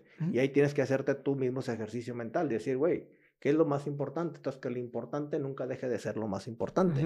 Y lo más importante para mí siempre que va a ser la familia, güey. Como he cometido muchas pendejadas, pero también no somos perfectos. Claro. El punto es que siempre haya alguien que te ponga los pies sobre la tierra, güey. ¿Tu esposa te aterriza? Claro, me ha aterrizado. Sí. Porque las redes sociales, entendamos, y cuando empecé también, es un tema, te genera un ego impresionante. Ujú, Y claro. pierdes, de- y el que diga que no, a ver, perdón que se lo diga. Claro, se siente bien bonito que la gente que te diga, güey, tú me estás ayudando, güey, tú eres un chingón, no mames, eres lo máximo. Claro que se eleva tu ego. Claro. Sí, pero también hay que ser consciente que no somos el más chingón de la vida. No soy el más chingón de comercio exterior, no, pero soy el único cabrón que se subió a una red social. Punto. Pero no soy el más chingón. Pero estoy en redes. Qué chingón, eso sí me ayuda, claro. Entonces, sí, o sea, hay que estar conscientes que siempre que vas a hacer un gran cambio en tu vida, tienes que pagar un precio. Nada más fíjate quién lo paga. Y ahora qué estás, ¿cómo estás? ¿Qué has hecho para poder estar más con la familia? ¿Qué cambios has hecho? ¿Cómo le estás haciendo para tener un poco más de equilibrio? Yo creo que las redes sociales no es lo que tú crees. Anteriormente queríamos subir historias a todas horas y hacer más cosas. Y antes, por ejemplo, en la pandemia subíamos 3, 4 videos al día porque la gente estaba metida ahí. Todo lo que tú quieras. El último te das cuenta que la gente no se va a ir cuando traes valor. Si subes un video cada tres días, un video cada dos días, la gente va a estar ahí, güey. Ujú. Porque busca las cosas que son de valor. Tampoco, va- no, no, esto no es, no es una novela. Estar en redes no es una novela donde quieres que la gente prenda, la aprenda todos los días y te esté viendo todos los días. Güey, cansa, harta. Estamos aparte, si hablan como yo hablo así medio cabrón, pues obviamente los voy a hartar. Pero hay que entender entonces ese punto y cuando entiendes el punto te das cuenta que no eres tan indispensable. Ok. Pero tú para tu familia tú sí lo eres. Ujú. Entonces tienes que jugar ese rol. ¿Cuál quieres jugar? Entonces empieza a bajarle. Y te das cuenta que los engagement y todas esas mamadas que hoy controlamos no cambian. El problema es que yo te hablé hace rato que a nosotros nos privatizan la mente. Tenemos un gobierno que lo hace, pero hoy ya no somos un gobierno, son las redes sociales, nos privatizan la cabeza. Y nosotros, que somos creadores de contenido, caemos también a veces en el juego de que un Facebook, de que un TikTok, de que todas las redes sociales que existen nos vienen a privatizar la cabeza porque tienes que subir una tendencia que ellos te van marcando. Porque si tú no te subes, no vas a crecer. ¡Qué chingados! Si tú traes valor, vas a crecer, güey, porque no vas a parar nunca que alguien comparte un video. No lo vas a detener. Pero lograr entender eso está bien cabrón porque traes el gusanito de chino y no tuve likes. No mames, hoy no compartieron. Uy, vea cuántas views tuve. Sí, luego haces videos donde les metes un montón de tiempo, un montón de cariño y no jalan. Y no jalan. Y eso está gacho, güey. porque sabes que Sí, le sí, invertiste mucho y le pensaste y le estudiaste y lo hiciste y todo y le dedicaste dos horas, cabrón. Y no se va. Claro. ¿Por qué no se fue? Pues no sé, cabrón. Así son. A veces es- no es ni tu culpa, a veces es que simplemente la red no lo movió. Entonces tienes que entender qué, qué rol tú quieres jugar. O quieres vivir para las redes. ¿sí? Que esa es una. O quieres vivir para ti. ¿Cuánto tiempo le dedicas actualmente a las redes sociales? Más o menos, al día. Al día, fíjate que hice algo, algo, algo diferente. Ahorita, por ejemplo, ya todas mis redes las tengo en un solo celular. ¿Ok? Todas las ahí. Ese celular que siempre traigo en la bolsa. El que tú ves ahorita aquí es un celular que es el trabajo. Ok. Por ejemplo, si estoy ocupado todo el día, no lo saco hasta después de las 6 de la tarde. Ok. Si la mayoría de mis historias que tú vas a ver las subo después de las 6. Y subo uno al día. Ok. O a veces no subo. ok. ¿Por qué? Porque quiere decir que ya cumplí con mis Con lo Con que mi chamba, más importante, lo primero. mi chamba. Ujú. No, es, las redes hoy creo que se han vuelto en algo importante, pero todo tiene su tiempo. Claro. Eso no, lo de- no la demerita de que sea importante, Ujú. pero tiene que tener un tiempo. O sea, primero haces lo de los negocios Claro. y ya después, al final del día, le metes Le un meto, rato a las mi- redes ahí lo vas a ver. Y por ejemplo, ayer yo andaba en Tepatitlán, fui allá a ver unos clientes, por eso iba a subir que estaba allá. Llegué en chinga y entré a un taller que tenía que dar en la noche. Salimos 10 y 10.40, se acabó el taller y ya, subí lo del taller, punto. ¿Qué hacía anteriormente? Señores, aquí andamos en Tepatitlán, hoy vine a ver un cliente y aquí ando con madre. Me suena, me suena familiar eso. No, yo lo hacía. Yo lo hago, No, yo- no, yo pero es que entendamos, cada quien elige. Yo no te estoy diciendo que lo que yo hago puede ser bueno para ti. Somos dos vidas completamente Sí, sí, claro. diferentes. Pero ahorita Buscamos- que, que dijiste se me hizo chistoso porque yo así le hago así. No, no, o no, sea, por yo eso. estoy en las redes por sociales. eso, le pero cada quien elige tiempo. por dónde ir. Claro. Yo, yo crecí, vamos, yo nunca había dado una plática. Tú eres conferencista, cabrón. O sea, tú tienes más visibilidad que yo. Yo no crecí en ese mundo. Yo crecí en un mundo creando negocios, Claro. echando madrazos en los negocios y después me metí a las redes. Lo cual, yo traigo una expertise que es diferente. Diferente, totalmente. Diferente, y yo tengo que bajar a lo que, a lo, a lo que yo soy. Claro. El problema fue cuando me creí que las redes lo eran todo. Espérame, ¿no es cierto, Armando? Claro, me dio mis madrazos mis negocios, perdí dinero. ¿Por qué? Por quitarle el enfoque a lo que verdaderamente me dejaba dinero. ¿Qué hice año y medio? No volví a hacer un curso más. ¿Por qué decidí hoy hacer un taller cuando dije que en la vida volví a hacer uno? Hoy arranqué un taller de dos semanas. Mm, sí, vi. este viernes. ¿Por qué? Porque hay una estrategia atrás. Yo quiero crecer mi empresa de Claro. logística. Y no tengo, no soy slim para abrir oficinas en todas partes del mundo. Pero hoy entraron 30 personas a ese taller Que pueden ser tus socios. que pueden ser mis socios. Claro. O pueden ser mis asociados. O pueden revender mis servicios. ¿Por qué no? Claro. Y qué mejor que traer gente que trae una mentalidad emprendedora que poner hoy en día un currículum afuera de se busca vendedor. Claro. No, está Cambié la buenísimo. estrategia. Estás haciendo tu fábrica de Justo. socios. Exacto. Está buenísimo. Por eso es el taller. Qué padre. Pero el taller trae una estrategia para Ujú. bajarlo al nivel de mi negocio, Claro. no al nivel de un mame. Ajá. Que antes vendía el mame porque nunca lo bajaba. Claro, claro, claro. Entonces hice cosas diferentes, pero está enfocado a qué. Con estrategia está Con buenísimo estrategia. para subirlo al negocio. Qué padre. Oye, tengo un par de preguntas A aquí. ver, échale. Mira, a ver, eh, algunas ya te las hice, pero ¿qué es, el, qué es el éxito para ti? Mira, te voy a decir, yo creo que puede haber muchas definiciones. Para mí el éxito es muy personal y es de cada quien. No puedo compartir si este es el éxito. No existe, para cada quien lo maneja. Para mí es sentirme autorrealizado. Ese es el éxito. ¿Cómo te sentirías tú autorrealizado? Tener, por ejemplo, saber que puedo ser dispensable para mi esposa y para mis hijos. Esa es una. Saber que estoy ahí. Saber que, que tenemos, saber que, que, existimos todos en un conjunto. Ese es para mí es un éxito. Obviamente, pues sí, saber que mis negocios van bien, saber que estoy creciendo, chingón. Saber que yo estoy creciendo. Yo estoy creciendo. Eso para mí es éxito. Yo sé que para muchos, ah, sí, güey, no es dinero. Me queda claro. O sea, el dinero sí, sí o sea, te, te ayuda mucho, pero creo que es mucho la autorrealización. Si yo tengo una autorrealización y sé que voy creciendo, pues obviamente va acompañada de muchos factores y de muchas cosas. Implícitamente va el dinero. Porque si no, eres, no, no estás autorrealizado, pues no vas a tener nada. El, la, vida, la vida y una persona tiene que comprenderse por parte de... se conforma más bien por un equilibrio de cosas. Que es tu persona, es tu familia, son tus negocios y es tu conocimiento. La pregunta es, bueno, y la salud, perdón, son las cinco, okay. la salud. ¿Cómo vas en todos esos? ¿Cómo estás en todos esos? Que haya como balance. Güey, me va con madre, güey, pero Estás bien enfermo, cabrón. Le metes puras cochinadas al cuerpo. Ah, ok, estás mal, güey. Entonces, ¿cómo equilibras, cómo te autorrealizas, güey, cuando te sientes pleno? Y eso es lo que hay que buscar, sentirse en plenitud. Bueno, no todos los días te vas a sentir así porque pues no, no, no, no se puede. Pero al final de cuentas, para mí, esa es elección, para mí. Ok.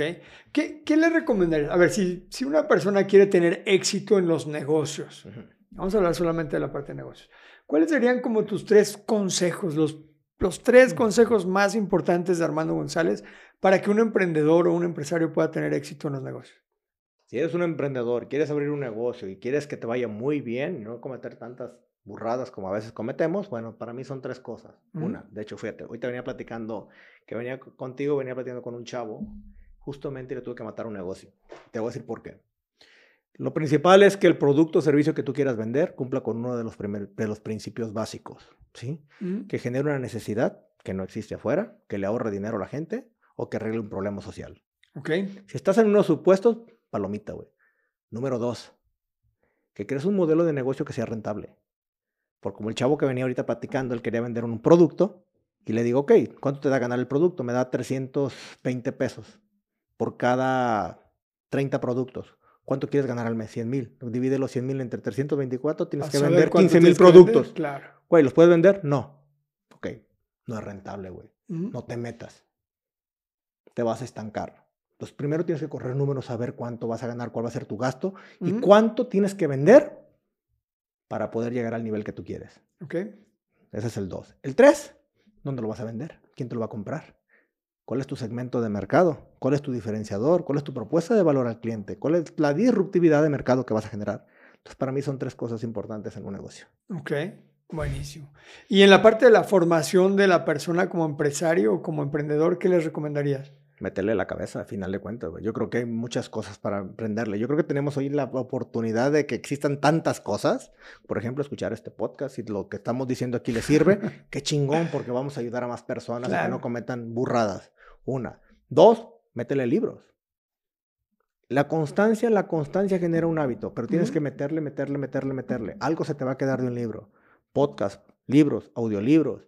A final de cuentas, ¿qué va a pasar? Redes sociales, sí, pero contenido que dejes. O sea, no te vayas a ver la que está bailando en TikTok o algo así.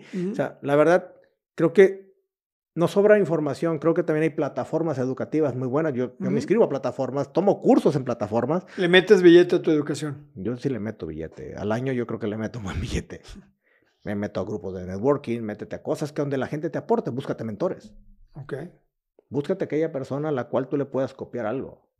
¿Por qué? Porque esa persona tú admiras porque hizo algo que tú no has hecho. Síguelo a él. Platica con él, que te enseñe él. Solo no llegamos a ningún lado, necesitamos gente que nos ayude. En equipo. En equipo, exacto. Es lo que puedo recomendar. Oye, a ver, otra pregunta.